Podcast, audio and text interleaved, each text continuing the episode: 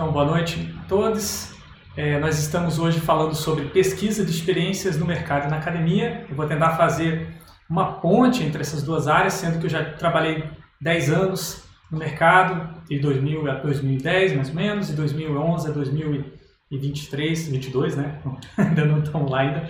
Eu tenho trabalhado mais focado na academia e depois na sequência, né, a Thaís vai apresentar um pouco mais das visões de mercado aí, que eu espero que complemente essa apresentação de hoje.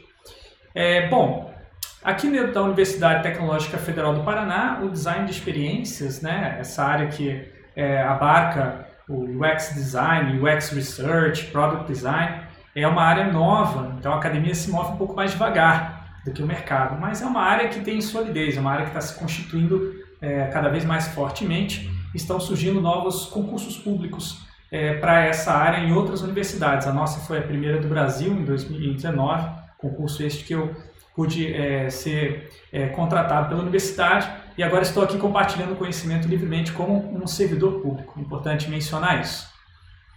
O que, que seria uma experiência? Já começando a contrastar na definição, na maneira como se fala é, sobre o assunto.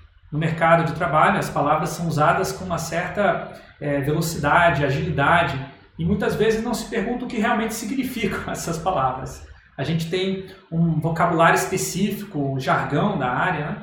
mas experiência é uma dessas palavras que, é, apesar do hype, ela tem uma compreensão já mais ou menos estabilizada no mercado. Seria basicamente a qualidade de um produto digital do ponto de vista do seu usuário. Agora, notem nesse contraste com a maneira como a academia olha para a experiência, como há uma expansão de escopo. É, a academia está preocupada com processos mais longos, de longa duração. Como eu falei, as coisas demoram, mas também há maior profundidade. Então, as, as definições de experiência são várias. Eu estou trazendo aquela que eu utilizo no meu trabalho, nas minhas pesquisas, que é um processo de memorização e interpretação de estímulos sensoriais que dão origem a, varia, a várias qualidades estéticas e também diferentes pontos de vista sobre o mundo. Note que eu não estou falando exclusivamente de produtos digitais, porque você pode pesquisar experiências de produtos físicos, né? você pode é, pesquisar experiências de serviços que não são exclusivamente físicos ou digitais, são híbridos. Então, com essa definição mais ampla na academia, a gente consegue pesquisar o assunto de maneira mais ampla, que é a nossa função dentro da universidade. Né? No mercado, é comum, então, a partir daquela primeira definição, que não problematiza muito o assunto, acreditar que essa experiência ela vai ser igual, a mesma para todos os designers que trabalharem no produto e também todos os usuários que usarem o produto. Isso a academia já demonstrou através de diversas pesquisas empíricas, ou seja, observando pessoas projetando produtos e usando produtos, que cada pessoa vai ter uma experiência diferente, assim como em várias outras áreas da vida humana. Né? Não é só na hora de interagir com um produto digital que a gente tem experiências diferentes. A gente tem experiências diferentes quando a gente interage com é, a natureza, quando a gente interage com a cidade, quando a gente interage com os nossos familiares. E a gente sabe, através da, das pesquisas acadêmicas realizadas no assunto, que há diversos fatores eu não vou enunciar todos eles aqui agora, mas eu vou provocar vocês, quem se interessar a estudar mais sobre o assunto, a buscar esses fatores.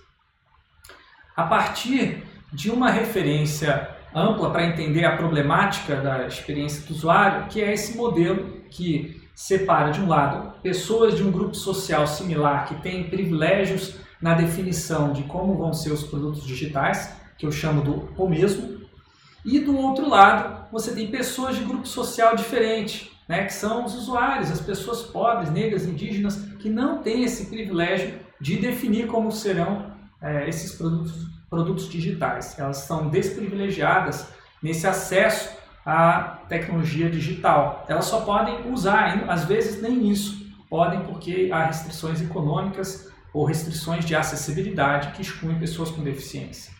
Então, a partir dessa diferença entre um grupo social e o outro, você tem a, a, a produção de uma experiência que se projeta na direção do mesmo para o outro, que é a experiência do designer. Ele está buscando entender o outro que é diferente dele. Mas você tem também o outro, esse usuário, esses usuários, também tentando entender os designers que criaram aquele produto para poder usar. E isso é a experiência do usuário.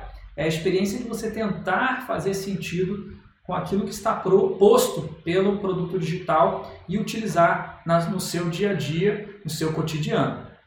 Essas experiências é, são diferentes, como eu coloquei. Assim como os grupos são diferentes, as experiências são diferentes, mas elas tendem a se aproximar. Pode acontecer também de haver conflito nessa aproximação, porque essa experiência do designer ela é privilegiada com conhecimento sobre o produto, mas ela é alienada dos conhecimentos sobre o seu uso por pessoas diferentes. Então o que acontece é que muitas vezes designers vão projetar produtos apenas com base na experiência própria. E aí o produto não vai ser reconhecido ou não vai ser é, utilizado facilmente pelos seus usuários. O usuário tende a sofrer quando o produto é projetado somente com base na experiência dos designers. Nesse caso da foto, você vê uma, uma porta que foi projetada para ser empurrada. Porém, o bastão, né, a pega, a maçaneta, que nem sei se é esse o nome correto para essa parte da, da porta nesse formato, ela é uma maçaneta, é um puxador, né, em formato de puxador. E puxador não abre a porta. Essa porta precisa ser empurrada para ser aberta. Então, por isso que uma pessoa que tem a experiência prévia, memorizou, passou por vários estímulos sensoriais de que portas para serem empurradas têm barras horizontais, quando está diante de uma barra vertical, essa pessoa pode ter um problema. Ela pode sofrer com um problema de usabilidade e ficar com, é, nessa posição assim de de besta, né, de boba, sendo feito de otário na frente de uma porta que não explica exatamente como deve ser usada. Designers não costumam saber desses é, aspectos problemáticos dos seus projetos até que eles comecem a se aproximar da experiência do usuário através da pesquisa de experiências, que é justamente a atividade que é, visa cruzar esse, essa fronteira. Como que se faz isso na academia? Não vou falar muito sobre o mercado, porque a Thais Falabella vai falar um pouquinho mais sobre isso daqui a pouco. Eu vou falar como que a gente faz isso hoje na academia, com as pesquisas que a gente tem realizado, que visam também expandir e desenvolver os métodos de pesquisa de experiências, e não só aplicar os métodos. Essa é uma diferença bem importante. A pesquisa de experiência na academia, ela, ela se desenvolve e ela cria novos métodos, novos conhecimentos que depois são aplicados no mercado. Raramente acontece o oposto, mas também acontece de haver inovações nessa área a partir do mercado.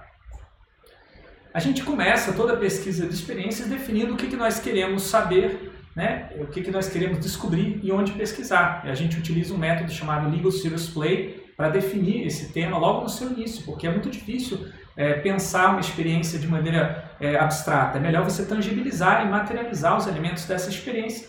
No caso desse modelo, é uma estudante que estava interessada em pesquisar a experiência de assistir terror nas plataformas de streaming.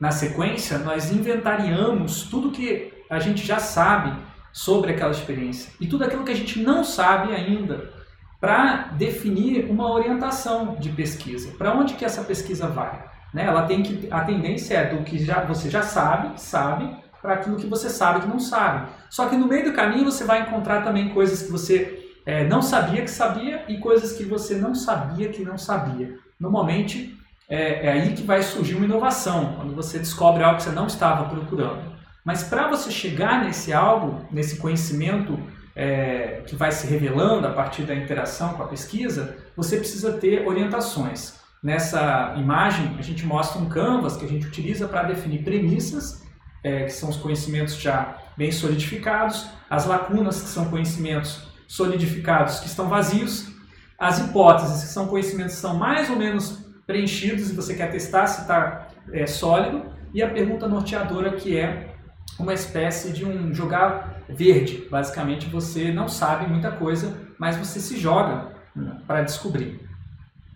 A gente também faz é, a, um trabalho bem forte, bem importante de encontrar os métodos adequados para responder essas perguntas de pesquisa, para testar as hipóteses, né, para você é, verificar se esse conhecimento prévio é, ele já está te levando um bom caminho e fazer as devidas modificações no processo.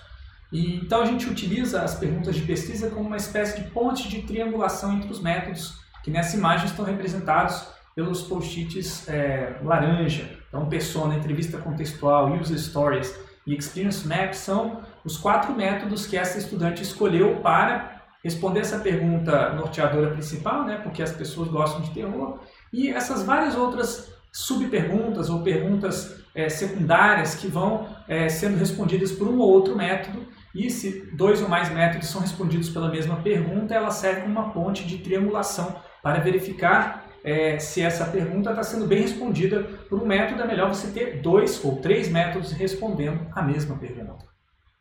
Depois que a gente executa esses métodos, coleta esses dados, a gente traz esses dados para visualizar eles de maneira ampla e começar a perceber padrões que se formam a partir das sensações subjetivas que nós temos. Os dados é, é objetivos que são coletados através de documentos, fotos, é, informações que as pessoas colocam em bate-papo e tudo mais que você coleta, precisam ser triangulados também com as nossas percepções subjetivas que vêm a partir da experiência de designers. Essa experiência não é rejeitada quando se estudam experiência de usuários. Pelo contrário, ela é utilizada para interpretar, entender melhor e também para se transformar.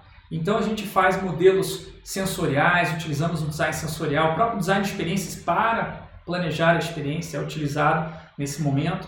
E a gente vai tentando evoluir a compreensão desses dados, né, para que das sensações surjam é, das sensações surjam dados, dos dados coletados se organizam e formam evidências, que são fatos é, baseados na, na observação, baseados na coleta de dados, e, por fim, descobertas úteis e interessantes para o projeto, que são esse post-its rosa que está no canto. Muitas vezes não existe uma descoberta na hora, demora um tempo, por exemplo, quando a pessoa está tomando banho, refletindo sobre as evidências coletadas, às vezes vem a descoberta. Ela é um produto criativo, também chamado de insight, que é muito importante muito valioso, mas que não se chega é, de primeira, né? existe um trabalho de reflexão necessário para se preparar para ter essa descoberta. E é isso que vocês estão vendo visualmente nessa tela, mas que pode ser feito de outras maneiras, com outras formas é, de organização do campo visual e do campo mental.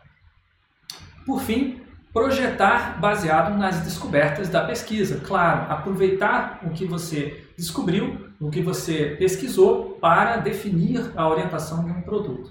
No caso, estamos vendo aqui um trecho de um projeto de uma estudante em que ela resolveu utilizar o storyboard para é, é, conceituar um produto novo que ela estava propondo para é, estudantes de coreano encontrarem outros estudantes de coreano, formarem comunidades e se motivarem mutuamente a estudarem o assunto.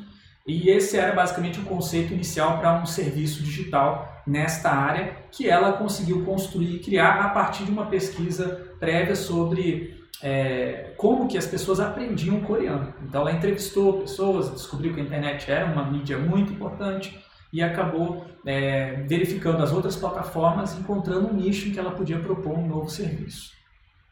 Agora, parece muito lindo tudo isso que eu estou mostrando, ideal, Porém, para que uma pesquisa de experiência seja levada a sério no design de um produto novo, que uma empresa ou uma instituição governamental, uma ONG, realmente a, abrace a proposta que veio da pesquisa, é preciso demonstrar a metodologia que levou àquela proposta, porque com essa metodologia, o terceiro, né, a outra pessoa que não estava envolvida na pesquisa, pode auditar aquela proposta e verificar se ela tem fundamento. Se você não tem uma metodologia, as outras pessoas não conseguem é, rastrear como que você chegou nas suas conclusões e, portanto, elas não vão confiar tanto nos seus resultados e nas suas criações derivadas da pesquisa. Uma ferramenta muito boa para demonstrar é, a rastreabilidade da pesquisa é o Dovetail, é uma das ferramentas de mercado que é, permitem você incorporar é, dados de pesquisa, organizar eles em diferentes perfis é, separar trechos de gravações de vídeo e de áudio e compilar relatórios rápidos sobre determinados assuntos que podem ser consultados por toda a equipe é, de projeto da sua empresa, da sua organização, e assim elas podem sempre verificar de onde vieram os seus, é, as suas descobertas, as suas propostas de projeto. Portanto, queria só concluir minha fala enfatizando que o conhecimento mais importante para profissionais que querem atuar nesta área de pesquisa de experiências é a boa e velha metodologia da pesquisa. Esta é, curiosamente, a disciplina, ou melhor, curiosamente não, não é, é coincidência que essa seja justamente a disciplina que eu tenho ministrado aqui na Universidade Tecnológica Federal do Paraná, é, em todos os cursos de design que a gente tem. Um bacharelado em design, um tecnólogo em design gráfico Nessas duas, nesses dois cursos, as metodologias da pesquisa são dadas por mim e essa disciplina não é dada da maneira tradicional, é, visando, por exemplo, dominar as regras da BNT para escrever um bom TCC, mas sim para entender que metodologia da pesquisa é um assunto muito sério e aplicável no mercado de trabalho, mas também na academia para a produção de um conhecimento acumulativo que vai ajudando a entender melhor a nossa relação com a tecnologia e com outros espaços.